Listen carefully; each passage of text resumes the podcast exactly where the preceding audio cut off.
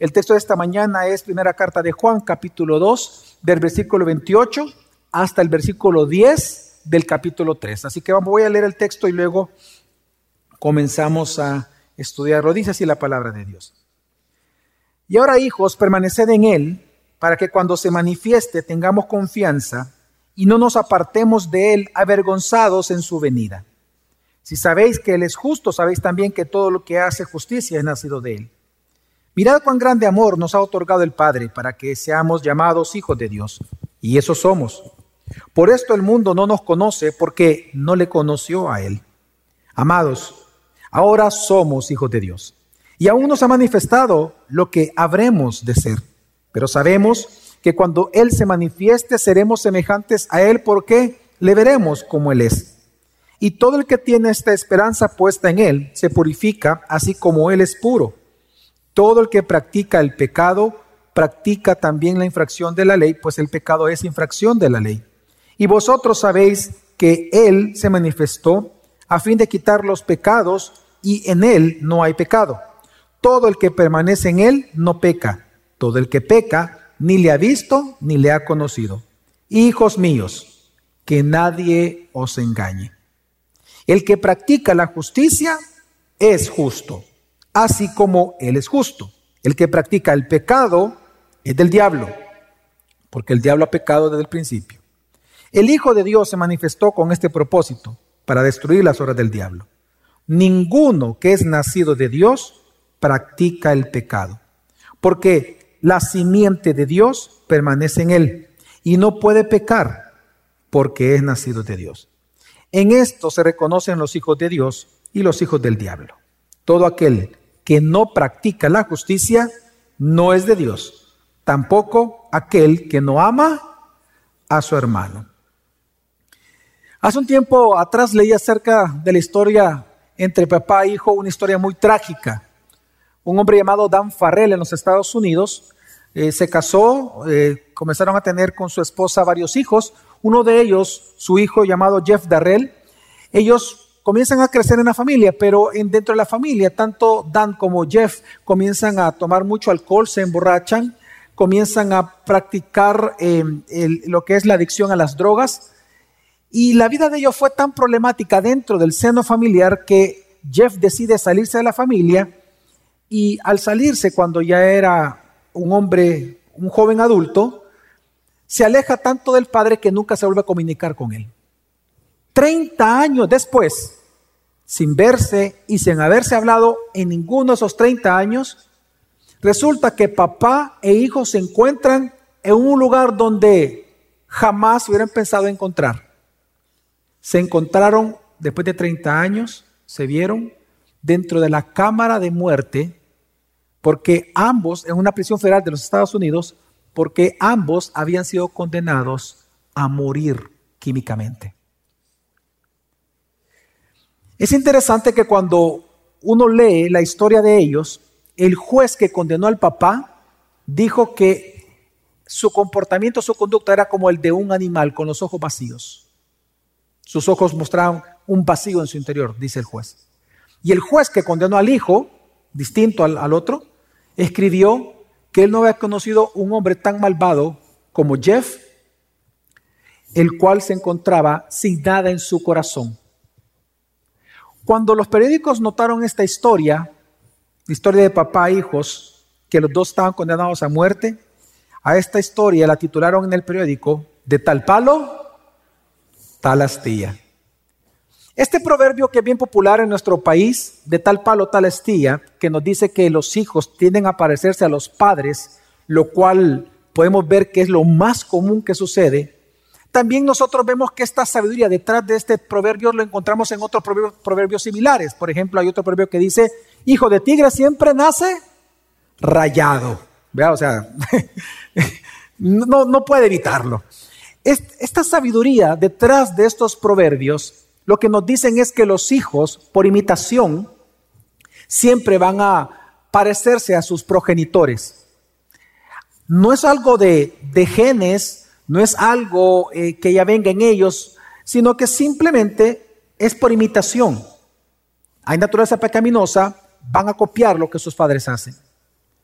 Pero lo interesante es que en el texto que acabamos de leer, lo que Juan nos enseña con claridad es que en la realidad espiritual, la sabiduría detrás de este proverbio de tal palo, tal astilla, se cumple al 100%. Juan nos enseña que la particularidad de los hijos de Dios es que se van a comportar como Dios es. Si Dios es un Dios justo, el comportamiento de sus hijos debería de ser justo. Si Dios es un Dios santo, nosotros debemos de ser santos en nuestra manera de vivir. De igual manera, nos enseña que los hijos del diablo se comportan como quién? Como el diablo. Si el diablo miente, ¿qué hacen los hijos del diablo? Mienten. Entonces, en el texto de esta mañana, Juan nos va a enseñar de que nosotros los hijos de Dios, mientras Jesús viene por segunda vez, porque habla de la parucía, y vamos a explicar, mientras nosotros esperamos y caminamos a esa realidad de la plenitud de todas las cosas, los hijos de Dios, por ser ya hijos de Dios, tenemos un deber. Y el deber es comportarnos como hijos de Dios. Lo que nos enseña en este texto es que en tiempos de dificultad y en tiempos de dudas, lo correcto es hacer lo correcto ante los ojos de Dios. El llamado de Juan en este texto es bien simple y bien directo. Que nosotros los hijos de Dios, en nuestro peregrinaje, mientras esperamos la segunda venida, tenemos que convertirnos poco a poco en lo que ya somos. Tenemos que vivir como hijos de Dios que ya somos. Pero eso implica seguir una advertencia. Es aceptar una advertencia que Dios nos hace. Si queremos vivir como hijos de Dios que ya somos, entonces implica que yo tengo que cerrar mis oídos a las mentiras de aquellos que me dicen que son hijos de Dios, pero cuyas vidas morales, su conducta moral me dicen que no son hijos de Dios. Así que Juan lo que va a mostrar en este hermoso texto es, en primer lugar, nos va a mostrar la confianza que tenemos los hijos de Dios en la esperanza de la segunda venida de Cristo. ¿Cuál es nuestra esperanza como hijos de Dios? ¿Por qué somos hijos de Dios? ¿Qué se espera de los hijos de Dios mientras caminamos en este mundo? Y por último, Él nos va a enseñar cuál es la advertencia y de qué también tenemos que cuidarnos los hijos de Dios. De qué mentira nosotros tenemos que cuidarnos asegurando de no creer. Y es que nosotros podemos decir que somos cristianos y vivir como mundanos. De esa mentira tenemos que cuidarnos. Porque de tal palo, tal astilla, y en Dios se cumple. En la, en la realidad espiritual se cumple. Seas nacido de nuevo o no, los hijos de Dios van a tener una semejanza moral con quién? Con Dios. Y los hijos del diablo tendrán una semejanza moral con el diablo. De tal palo, tal astilla. Así que vamos a ver en esta mañana este mensaje que mientras Cristo viene, conviértete en lo que ya eres. De hecho, ese es el título del sermón de este día. Conviértete en lo que eres. Vamos a ver rápidamente lo que nos enseña la Escritura. Es interesante que ahora Juan eh, separa el tema de la semana pasada, lo separa con, con esta frase, dice, y ahora hijos. Viene a hablar de un tema siempre complementario, pero va a agregar una nueva enseñanza. Y él dice, y ahora hijos, permaneced en él. Nosotros sabemos de que Juan viene insistiendo en su carta que los hijos de Dios tenemos que permanecer fieles en Cristo. Tenemos que permanecer en comunión con Dios. Dice, y ahora hijos, permaneced en Él. Él comienza a exhortar que permanezcan en Cristo. Comienza a decirle a la iglesia de Éfeso que no abandonen su fe como los otros estaban yendo de la iglesia de Éfeso. Cuando Él dice permanezcan en Cristo, permanezcan en Él es, no abandones tu fe, no pierdas tu comunión con Dios, no niegues a Cristo con tu vida, no te vayas de la iglesia, no te dejes de congregar, no abandones tu fe. Ahora, él da una razón muy, muy valiosa por la cual no tendríamos que hacerlo. Y él dice, y lo cito, para que cuando Jesús se manifieste, tengamos confianza y no nos apartemos de él avergonzados en su venida. Esto es impresionante. Aquí Juan ocupa dos palabras interesantes. La primera palabra es se manifieste, para cuando Él se manifieste. Esta palabra manifestar significa cuando Él aparezca, cuando Él se revele, se refiere a la aparición de algo que no se ve, pero inmediatamente luego se ve con los ojos físicos. Así que Él dice, permanezcan en Cristo para que cuando Él se manifieste, es decir, cuando Él reaparezca, cuando Él venga por segunda vez y los ojos físicos nuestros lo puedan ver, dice Él, en ese momento ustedes no salgan avergonzados en su venida. Ahora, la segunda palabra importante aquí es su venida. La palabra venida aquí en griego es parusía. Una palabra bien característica, esta palabra parusía es una palabra que, que usted ya la ha escuchado en otros sermones, tal vez la ha leído en libros. Es una palabra que se refiere a la segunda venida de Cristo. Parusía significa o se refiere a cuando un gobernante, a la llegada de un gobernante, de un jefe de Estado, por ejemplo, o de un personaje muy importante, acompañada de interés y celebración por parte de los que lo siguen, pero también de miedo por aquellos que son detractores de ese gobernante. Así que lo que Juan está diciendo es algo bien tremendo. Juan lo que está enseñando, lo que Dios nos está enseñando, es que si bien es cierto, la parucía de Cristo, la segunda venida de Cristo, traerá la resurrección de los muertos, el, que el pueblo de Dios se una con Dios eternamente, aunque van a crearse, eh, se va a crear el nuevo cielo y la nueva tierra, aunque todo esto son grandes noticias para nosotros los hijos de Dios, son tremendas noticias para los que no son hijos de Dios. Porque además de que Jesús venga y va a resucitar muertos y va a premiar a los hijos y va a crear nuevos cielos y nueva tierra, van a ser días de juicios eternos para los que niegan a Cristo. Así que para algunos es alegría y para otros es miedo y dolor. Así que lo que él está diciendo a Juan es lo siguiente.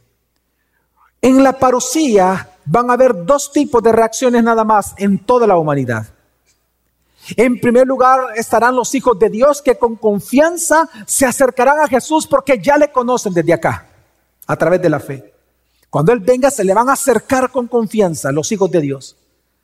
Pero por otro lado estarán los que no son hijos de Dios, los bastardos, aquellos que cuando venga Jesús por segunda vez y lo verán, ellos en lugar de acercarse con confianza, huirán de Él avergonzados por Jesucristo. Entonces, lo que Juan está diciendo es que tú y yo tenemos que permanecer en Cristo para que cuando Él venga no nos alejemos como los otros avergonzados, sino que nos acerquemos con confiados, con confianza delante de Él. Ahora, fíjese bien, cuando uno lee el texto pudiera hacer pensar como que hay que ganar la salvación. No.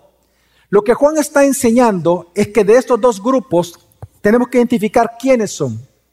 Los que se acercan confiadamente son los hijos de Dios. Mientras que los que se acercan, los que se alejan avergonzados son los hijos del diablo. Entonces, Juan aquí hipotéticamente hace una pregunta. Si solo los hijos de Dios son los que se van a acercar confiadamente a su Señor, ¿cómo saben ustedes que son hijos? ¿Cómo tú puedes saber que tú eres un hijo de Dios? ¿Cómo tú puedes asegurarte que tú eres un cristiano? ¿Cómo tú puedes asegurarte hoy, esta mañana, este domingo, de que cuando Jesús venga, tú no vas a salir avergonzado, huyendo de Él, sino que te vas a acercar confiadamente? Pues Él va a responder en el versículo 29 que una de las evidencias de que tú has nacido de nuevo es tu conducta. Porque de tal palo, tal astilla. Dice el versículo 29, lo voy a leer despacio, dice, si sabéis, si sabéis, si la iglesia gracia sobre gracia sabe que Él es justo, que Dios es justo, sabéis también que todo el que hace justicia es nacido de Él. Hermanos, lo que Juan está enseñando es la gran doctrina y la gran realidad del nuevo nacimiento. El nuevo nacimiento es una obra de Dios en nosotros. en donde Dios a través de su Espíritu Santo nos hace nacer de nuevo, nos regenera, es la otra palabra que se ocupa en el Nuevo Testamento. En el nuevo nacimiento, la regeneración es en el momento previo a su conversión, en donde Dios lo que hace es darnos una nueva naturaleza, nos da una, la mente de Cristo, nos da el corazón nuevo, ya no de piedra, lo cambia y lo pone en un corazón de carne, nos da su espíritu, nos da el don de la fe, para que cuando escuchemos el Evangelio, hoy podamos nosotros creer en el Jesucristo que se nos está predicando. El nuevo nacimiento implica que Dios nos da una nueva naturaleza según Jesucristo. Por lo tanto, la evidencia o una evidencia de que alguien es nacido de nuevo es que se va a comportar y se va a parecer en su conducta al Cristo que mora en nosotros. ¿Me doy a entender, hermanos? Es decir, tú y yo nacimos muertos espiritualmente. ¿Cómo es posible que alguien muerto espiritualmente, que no tiene ningún sentido espiritual para con Dios, sino que aborrece a Dios, pueda convertirse? Necesariamente tiene que nacer de nuevo. Pero eso no es una obra del ser humano. Eso solo Dios lo hace con los elegidos. El día en que Dios quiso que tú te convirtieras, previamente a tu conversión, Dios te hizo nacer de nuevo depositó su espíritu, te dio el don de la fe y te dio una nueva naturaleza. Crees en Cristo. Y a partir de allí, ¿cómo tú y yo sabemos de que tú eres un hijo de Dios verdadero? Por tu conducta, por tus obras. Si Dios es justo, tu conducta va a procurar ser justa. Y si Dios es santo, tú vas a procurar ser santo en tu manera de vivir. Entonces Juan lo que está enseñando es, si sabéis que Él es justo, sabéis también que todo el que hace justicia es nacido de Dios. Ahora, esto es importante porque tienes que hacerte una pregunta. A la luz de tu conducta al día de hoy, de este día domingo 29 de diciembre del año 2019, a la luz de tu conducta, ¿a qué grupo de personas tú perteneces? ¿A los hijos de Dios o los bastardos. Solo en base a tu conducta. No estoy hablando que la salvación es por fe, solo estamos haciendo un ejercicio. Solo en base a la conducta que es producto de lo que tú crees. ¿A qué grupo tú perteneces? ¿Eres un auténtico cristiano o eres un cristiano nominal? Recuerda que los cristianos nominales, ese es el tema, ellos son los que saldrán huyendo cuando Cristo venga por segunda vez. ¿Quién es un cristiano nominal? La palabra nominal significa, de nom, tiene la palabra nombre, significa aquellos cristianos que son, solo son cristianos de nombre, pero sus conductas, su vida, no es cristiana. Jesús dijo que no todo el que diga, Señor, Señor. Además, ese, ese pasaje, el, el pasaje paralelo a ese de Mateo 7, que lo encontramos en Lucas, es interesante porque en Lucas incluso llega a decir Jesús como ejemplo hipotético, dice, y bueno, no hipotético porque al final así va a suceder, porque lo dice que así va a suceder. Él llega a decir que algunos le van a decir a él incluso, estuvimos en la plaza escuchando tu palabra. Wow. Y Jesús le responde, y yo les diré, apartaos de mí, hacedores de maldad porque yo nunca les conocí. Quiero que entiendan que los cristianos nominales no son cristianos. Y ellos saldrán huyendo con terror y vergüenza de Jesucristo cuando en su parucía. Así que solo en base a tu comportamiento, porque esa es una evidencia clara de un, nacido de nuevo, de un regenerado. ¿Tú eres un regenerado o eres un degenerado? Tú eres un hijo, eres un bastardo. ¿Eres auténtico cristiano o un falso cristiano? Los cristianos nominales basan su seguridad como supuestos hijos de Dios, lo anclan su seguridad a sus experiencias místicas. Para ellos, ellos son hijos de Dios porque sienten que son. Es que yo tengo sensaciones.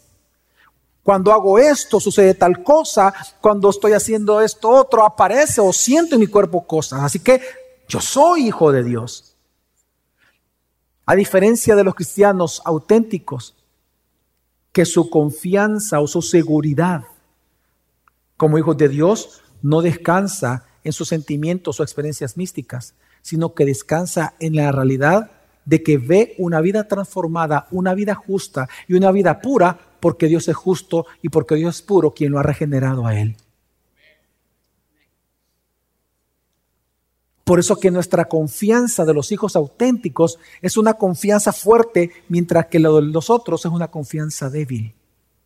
Cuando dejan de sentirse hijos, dicen, ay Dios, ya no soy hijo. Claro, pero no así los auténticos, que pueden dudar, mas no abandonan. Pero entonces surge una pregunta. ¿Acaso Juan está diciéndole a la iglesia, a la iglesia, a los verdaderos cristianos, que deben de tener miedo a la venida de Cristo? No, por el contrario, lo que está haciendo Juan con este texto es diciéndole, alégrense, alégrense porque en la parucía habrán dos grupos. Los que serán avergonzados, que son aquellos que se han ido y que ustedes conocen, pero estarán los otros, ustedes, que se sacarán confiadamente a Jesucristo. Y por eso es que luego de este texto, mire cómo comienza el capítulo 3, versículo 1. Lo que vamos a leer, aquí no hay ningún mandamiento, simplemente vemos que es una sola exclamación que hace Juan en alabanza a Dios por lo que ya somos, es decir, hijos de Dios. Del versículo 1 al 3, Juan exclama y dice, mirad iglesia, mirad cuán gran amor nos ha otorgado el Padre para que seamos llamados hijos de Dios. Y eso somos. Por esto el mundo no nos conoce porque no le conoció a Él.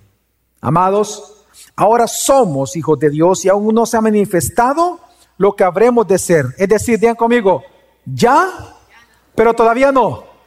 Ya somos hijos, pero todavía no se ha manifestado lo que habremos de ser. Y entonces dice, pero sabemos, es nuestra convicción, que cuando Él se manifieste, seremos semejantes a Él porque le veremos tal como Él es.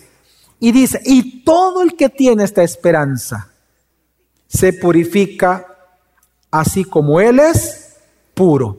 En este texto, de, si te das cuenta, no hay ningún mandamiento. Aquí es pura exclamación de gozo y alegría de parte de Juan para la iglesia. Lo que está enseñándonos Dios es que Juan nos, Juan nos está llevando a admirar nuestro estado como hijos de Dios por amor del Padre. Es impresionante que dice Juan, mirad cuán grande amor el Padre te tiene a ti. En que siendo pecador, en que no mereciéndolo, te llama hijo de Él. Y es que la palabra que ocupa Juan aquí para llamamiento es impresionante. Dice que es el Padre el que te llama hijo de Dios. No eres tú, no es de carne, no es de voluntad humana, dice Juan en su Evangelio.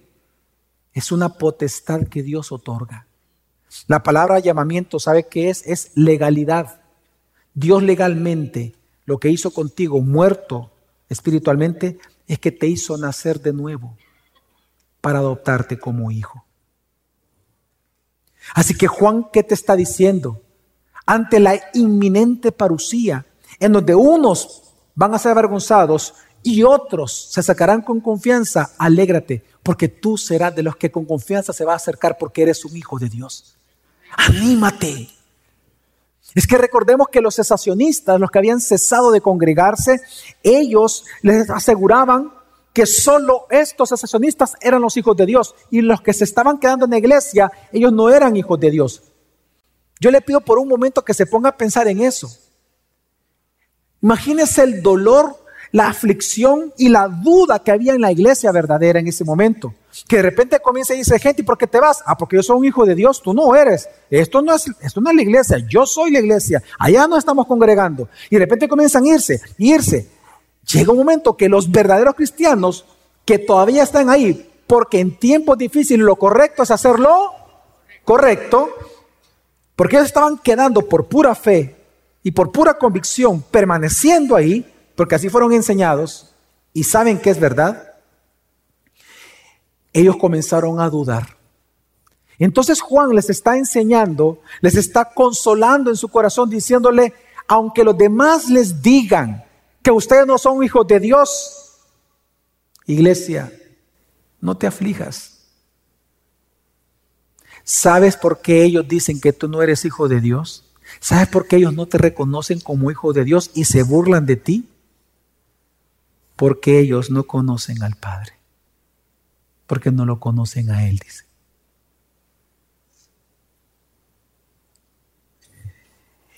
Lo que está haciendo Juan es que les anima a que ellos no crean esas mentiras. La razón por la cual el mundo, hermano, no lo reconoce a usted como hijo de Dios, la, cual la razón por la cual usted sufre en su trabajo, en su colegio, en su universidad, la burla de los maestros, la burla de los demás, que se burlan, que le dicen a usted que es un tonto, un loco por creer esas historias de un tal Jesucristo. La razón por la cual el mundo se burla a usted y lo rechaza a usted como hijo de Dios es porque ellos no conocen al Dios que lo rescató a usted. Lo que está enseñando Juan es que la ignorancia del mundo acerca de los hijos de Dios es un problema teológico, no antropológico, es teológico. Lo rechazan a usted porque primero rechazaron a Jesús. Lo odian a usted porque, primero odiaron a Jesús. Jesús lo dijo, así como a mí me odiaron, los van a odiar a ustedes. Así que Aquí Juan les dice, no se sorprendan. pero entonces viene el consuelo de Juan, viene el consuelo de Dios y te dice, recuerda, recuerda, hijo, recuerda iglesia, va a ser hasta la parucía de Jesucristo que se manifestará frente a los ojos de todos lo que realmente hoy somos. Cuando Él venga, seremos tal como Él es. No es que no lo seamos, ya somos pero seremos como Él. Amén, hermanos. Y nuestra esperanza entonces no está en el que mundo, en que tu vecino o tu esposa no creyente o tu esposo no creyente o tus hijos no creyentes o tu padre no creyente. Tu esperanza no está en que ellos reconozcan que tú eres hijo. No, ten misericordia de ellos. Ellos no pueden reconocer que tú eres hijo porque ellos ni siquiera conocen a tu padre. Tu esperanza no está en que ellos reconozcan. Tu esperanza está que cuando Jesús venga por segunda vez, ahí se va a manifestar lo que nosotros somos. Somos hijos de Dios. Y en eso nos alegramos. Y en eso nos purificamos. Por eso es que dice el versículo 3, y todo el que tiene esta esperanza puesta en Él, se purifica, así como Él es puro. ¿Sabe qué está diciendo aquí Juan? Que uno de los deberes que tenemos los cristianos es que tenemos que convertirnos en lo que ya somos. Ya somos hijos, pero no manifestamos plenitud en ello, sino esa plenitud vendrá hasta que Jesús venga por segunda vez. Así que, mientras viene esa realidad, mientras viene la plenitud, mientras viene la consumación de todas las cosas, mientras esperamos con ansias la parucía de Cristo, poco a poco convirtámonos en lo que ya somos. Ya somos hijos de Dios. De tal palo, tal astilla. Cada día lucha para que tú manifiestes la semejanza moral con el Dios que te salvó. Amén, hermanos. Ahora, en ese punto entonces, una de las cosas que yo me pongo a reflexionar con este texto es que hay algunos cristianos que yo lamento que dudan si son hijos de Dios o no son hijos de Dios. Es una realidad que vivimos en las iglesias. Por ejemplo, no me extrañaría que si que aquí hubiera una persona, un hombre o una mujer que, que pudiera estar sintiendo o diciendo en su mente, es que mire, pastor, yo estoy pensando esto. Últimamente yo no me siento que soy hijo de Dios. Yo estoy dudando que soy hijo de Dios. Así que yo he llegado a esta conclusión. Si no me siento hijo de Dios, es que es porque probablemente no soy hijo de Dios. O tal vez otras personas están dudando de que son hijos de Dios porque ven algunos pecados en ellos. Obviamente cuando uno compara lo que la Biblia pide y manda a un hijo de Dios a hacer versus lo que uno hace, algunos pueden entrar en una aflicción en su corazón y decir, bueno, si yo no actúo siempre como hijo de Dios, es porque tal vez no soy hijo de Dios. Si tú estás, si siendo hijo de Dios, tú estás dudando de tu seguridad, yo te pido que mires la respuesta que Dios te da en su texto. La respuesta de Dios es, mirad cuán grande es el amor que Dios tiene por ti, que te llamó hijo de Él. ¿Sabes de qué está apelando Juan? Que observes tu adopción. Yo no sé si tú has entendido lo que es que Dios te haya adoptado. La adopción es un acto de amor. Por eso dice, observa cuán grande es el amor que Dios tiene para ti. Tú estás dudando de cuánto Dios te ama. Hermano, mira la cruz y mira lo que Dios hizo en ella por ti. Y mira que ahora seré llamado hijo de Dios. Tú tienes que entender de que Dios no está obligado a adoptarte como hijo. La adopción no es ninguna obligación. Nadie de este cuarto, nadie de los que estamos aquí en este edificio, nadie está obligado a adoptar a un niño. Pero si tú has adoptado a un hijo, es porque tú lo amaste a él. La adopción es un acto soberano de Dios. Es una elección incondicional de Dios. La adopción es, es parte del amor inmerecido que nosotros recibimos de parte de Dios. Lo que Dios te está enseñando es que tu seguridad como hijo de Dios no debe de descansar en lo que tú hagas o no hagas para Dios. Tu seguridad de que tú eres un hijo de Dios debe descansar en la obra que Dios hizo, la adopción. Cuando Dios te adoptó, en las palabras de Jesús, cuando Dios te adoptó, lo que Dios hizo fue tomarse en sus manos. Y Jesús dijo que nadie puede arrebatarlas de esa mano. ¿Sabes qué significa? Que ni siquiera tú mismo puedes escaparte de ser hijo de Dios. No hay pecado que tú puedas cometer que haga que tú salgas de las manos de Dios, como también no hay virtud u obediencia que tú puedas obrar que te haga permanecer en las manos de Dios. Quiero que entiendas que cuando Dios te adoptó, lo que Dios hizo es, te vio sucio, en pecado, muerto, tirado. Lo que Dios hizo fue lavarte, purificarte, santificarte. Te dio su nombre, te dio su apellido. Él te recibe, te toma en sus brazos y Él te aprieta en su seno. Y nada ni nadie, ni tus virtudes, ni tu obediencia a la palabra, te hacen que permanezcan en Él como también tu pecado no puede evitar que Él te tenga en sus brazos. ¿Por qué? Porque tú eres su hijo. La seguridad de como hijo de Dios no descansa lo que hacemos, descansa lo que Dios ya obró en ti. Ya somos hijos de Dios. Nos queda simplemente levantar nuestra mano y decirle a Dios, gracias Padre por haberme salvado. Gracias porque soy tu hijo. Pero entonces, aquí viene entonces el deber cristiano porque ya somos hijos. Dice entonces Juan, entiende, mientras viene Cristo, compórtate como un hijo. Ya eres hijo.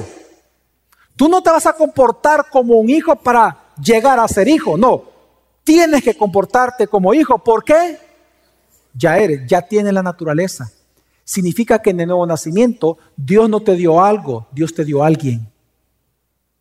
Y en la nueva naturaleza que Dios te entregó en la regeneración, en el nuevo nacimiento, Dios puso en ti tanto el deseo de querer hacer la voluntad de Dios como el poder lograrlo. Por lo tanto, ¿cuál es tu deber como hijo de Dios? Comportarte como se comportan los hijos de Dios. Mientras Cristo viene por segunda vez. Entonces, cuando Juan enseña esto, hoy procede entonces a dar la advertencia. ¿Cuál es la advertencia? Si en el punto anterior su mensaje es permanezcan en Cristo, convirtiéndose cada día más en lo que ya son, es decir, santificación, ahora Él va a enseñar que esa santificación, ese comportamiento correcto como hijo de Dios implica algo. No creer en el engaño y en las mentiras de que los hijos de Dios pueden vivir con el pecado. No es posible que un hijo de Dios practique el pecado como ellos miraban que los demás que decían ser hijos de Dios practicaban inmoralidad, porque ellos decían que no pecaban. Vamos a leerlo, dice versículo 4 al 6.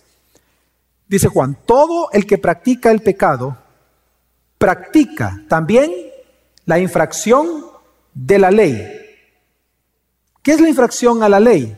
Esto es anarquía, la palabra en griego. Es anarquía.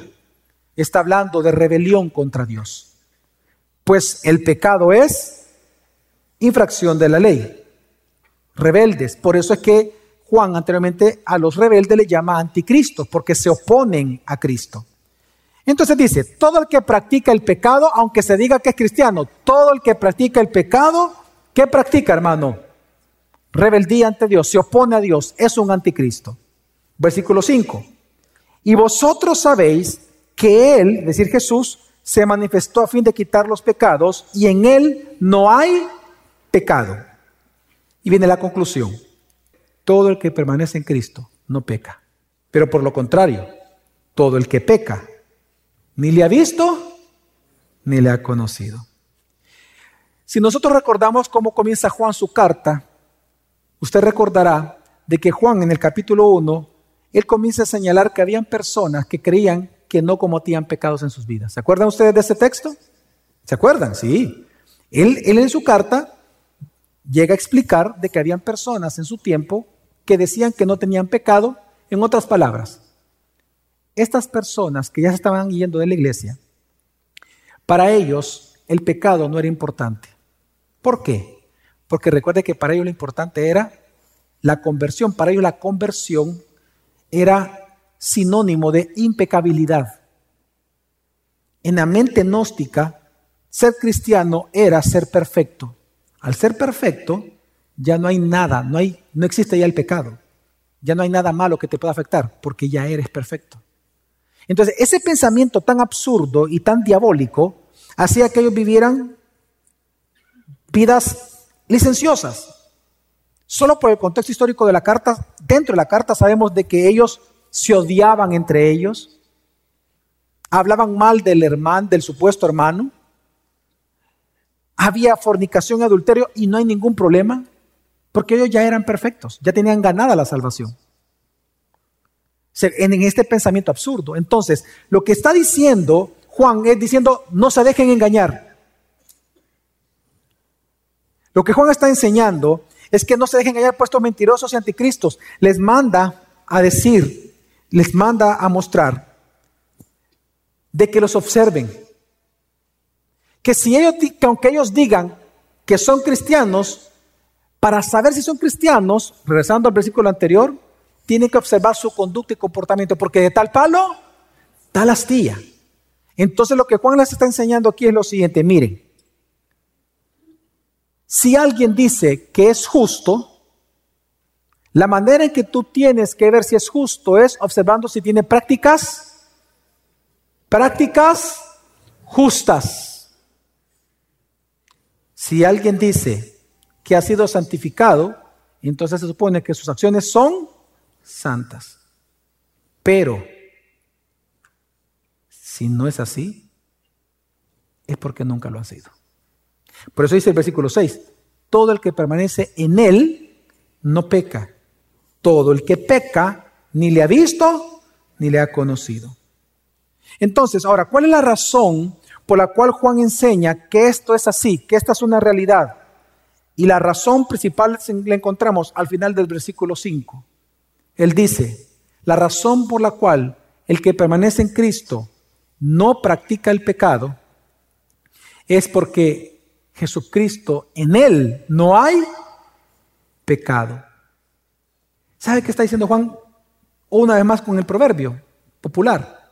De tal palo, tal astilla. Él está diciendo, mira, iglesia, Jesús él no solamente vino a deshacer las obras del diablo, es decir, Él no solamente te vino a liberar de la esclavitud del pecado y de la esclavitud a Satanás, sino que Él mismo, quien mora en ti, en Él no hay pecado. Entonces, si en Jesús, quien mora en ti, no hay pecado, se supone que en tu comportamiento, porque Él mora en ti, no debe de haber qué?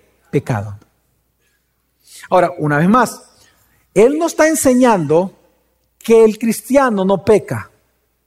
La impecabilidad del cristiano, no. Él está enseñando que los cristianos no practicamos el pecado, que es diferente. Nosotros no nos deleitamos en permanecer en el pecado, porque si usted y yo nos deleitamos en permanecer en un pecado, significa que aún no hemos sido libres de la esclavitud de ese pecado, por lo tanto no somos hijos, porque Jesús vino a liberarnos de esa obra del diablo. La evidencia de que tú has sido liberado de la obra del diablo, que tú has sido liberado de la esclavitud del pecado, y que Jesucristo muere en ti a través de su Espíritu Santo, es una vida que procura ser santa, no perfecta, pero procura ser santa, que ama la santidad, que ama la obediencia, no le tiene miedo a la obediencia, la procura. Amén. Y que cuando peca, entonces confiesa su pecado a Dios, porque sabe que ha sido rebelión contra Dios.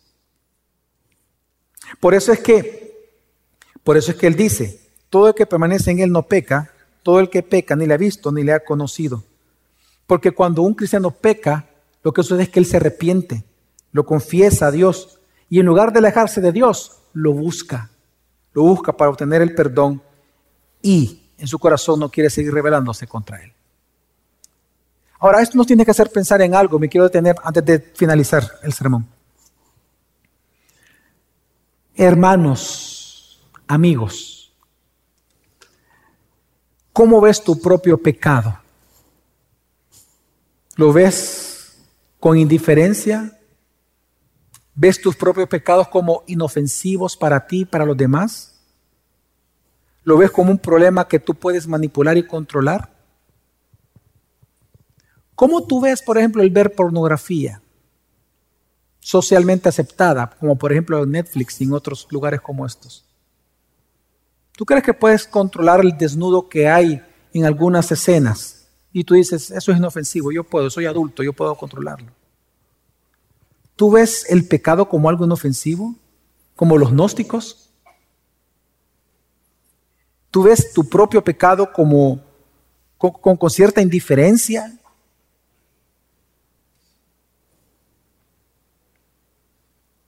Hermano, ¿cómo tú ves tu pecado, por ejemplo, de ira?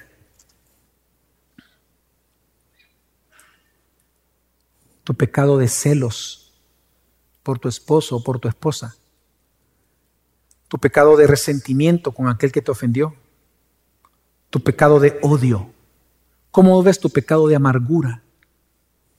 Tu pecado de falta de perdón, que no puedes perdonar a tu esposa, a tu esposo, a tus hijos. ¿Realmente tú ves tu propio pecado como algo inofensivo? ¿Como algo que se puede controlar realmente? Quiero que entiendas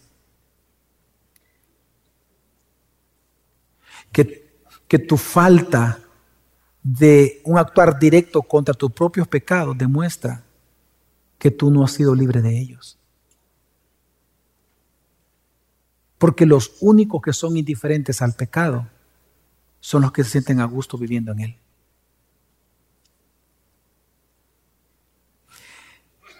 Mira, Juan nos ha enseñado que el verdadero cristiano, el auténtico cristiano, vive en una tensión entre lo que ya es, pero todavía falta. No se refiere a algo posicional, se refiere a algo que se manifiesta en este cuerpo. Se refiere a la ética y a la moral. Y a otras cosas que nosotros no sabemos porque no lo explica Juan. Quiero que entendamos, hermanos, que todos aquí, los que son auténticos cristianos, somos hijos de Dios. Ya somos hijos de Dios, amén. Pero todavía no se ha manifestado todo lo que habremos de ser cuando Él venga. Entonces, mientras estamos en esta tensión entre lo que ya somos y llegaremos a ser en su venida, en su parucía, tenemos que irnos convirtiendo poco a poco en lo que ya somos. Tenemos que ir santificando nuestra vida. El cristiano auténtico santifica su vida porque nos vamos transformando cada día a la semejanza de quién? De Jesucristo, dice Pablo. Es una transformación. Nos vamos convirtiendo poco a poco en lo que ya somos. Somos hijos.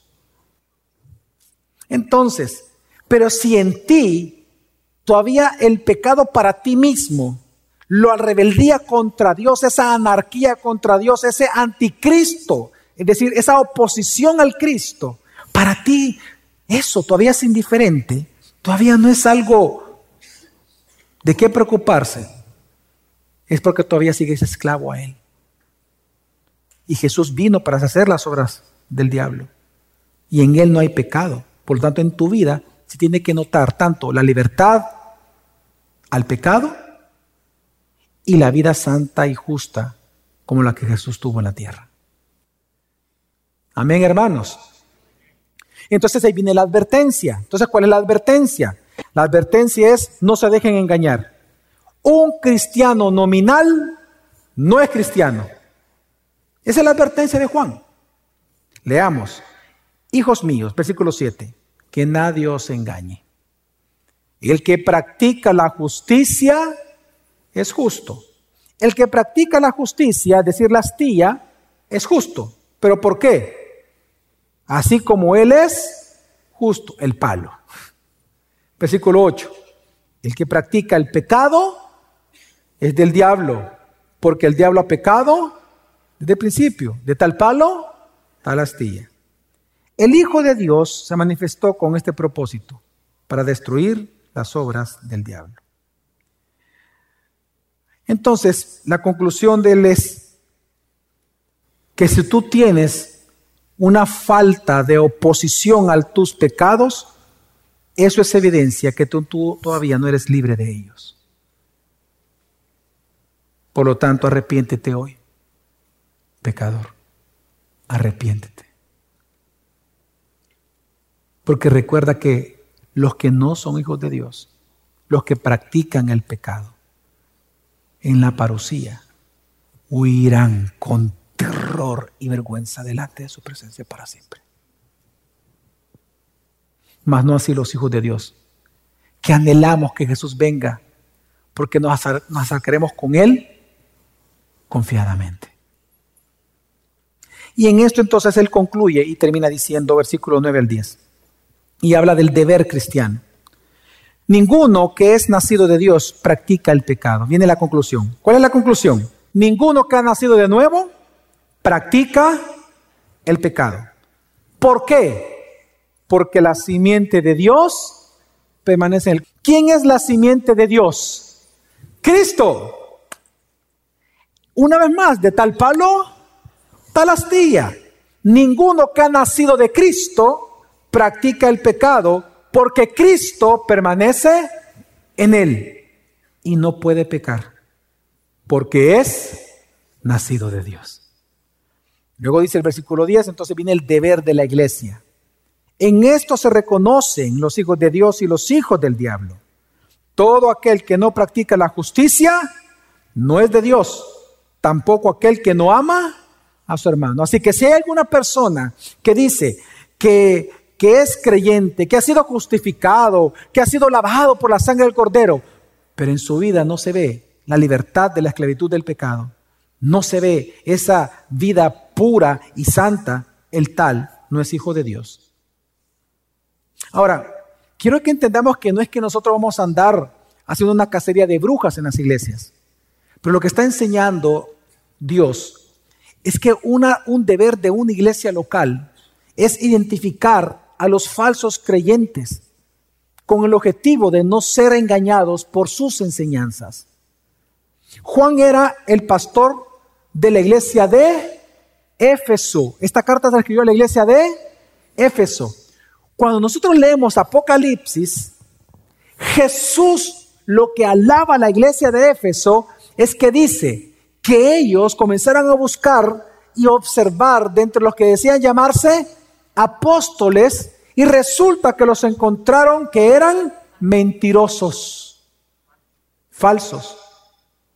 ¿Y qué le dice Jesús a la iglesia de Éfeso por hacer eso? Malvados. No, los alaba. Le dice, bien hecho. Porque ese es el deber de una iglesia. Es identificar a los falsos para evitar sus enseñanzas, no para odiarlos, porque tenemos que evangelizarlos es para no permitirles sus falsas enseñanzas en las iglesias. Miren hermanos, ¿por qué creen ustedes que es importante la disciplina eclesiástica en una iglesia? Y hay gente que se molesta y se van de las iglesias por las disciplinas eclesiásticas. Porque la disciplina eclesiástica, eso es lo que procura, pureza en la iglesia.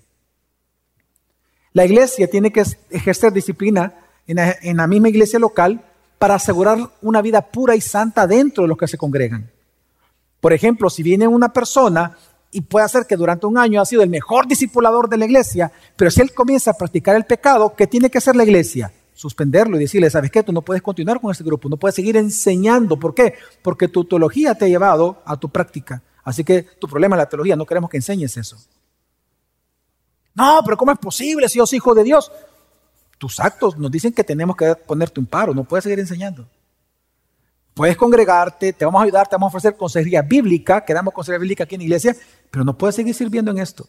Al finalizar, ¿qué está enseñando Juan? Cuando Dios te regeneró, cuando Dios te hizo nacer de nuevo, Dios implantó en ti la simiente de Dios, la cual es Cristo. Permanecer en Cristo significa permanecer en la santidad de Él, perseverar en ello. Tú manifiestas que eres hijo de Dios por tu conducta, no por lo que tú hablas, es por lo que tú haces. Por lo tanto, si los demás dicen que tú no eres hijo de Dios y que solo ellos tienen la verdad, pero la conducta de ellos es mundana, tú sabes que ellos no son hijos de Dios, no son autoridad para ti.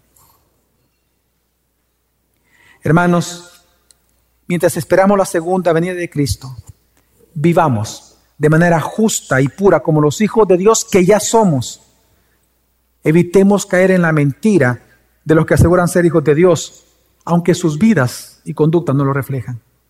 Hermanos, mientras Cristo venga por segunda vez, convirtámonos en lo que ya somos. Somos hijos de Dios. Amén. Vamos a orar.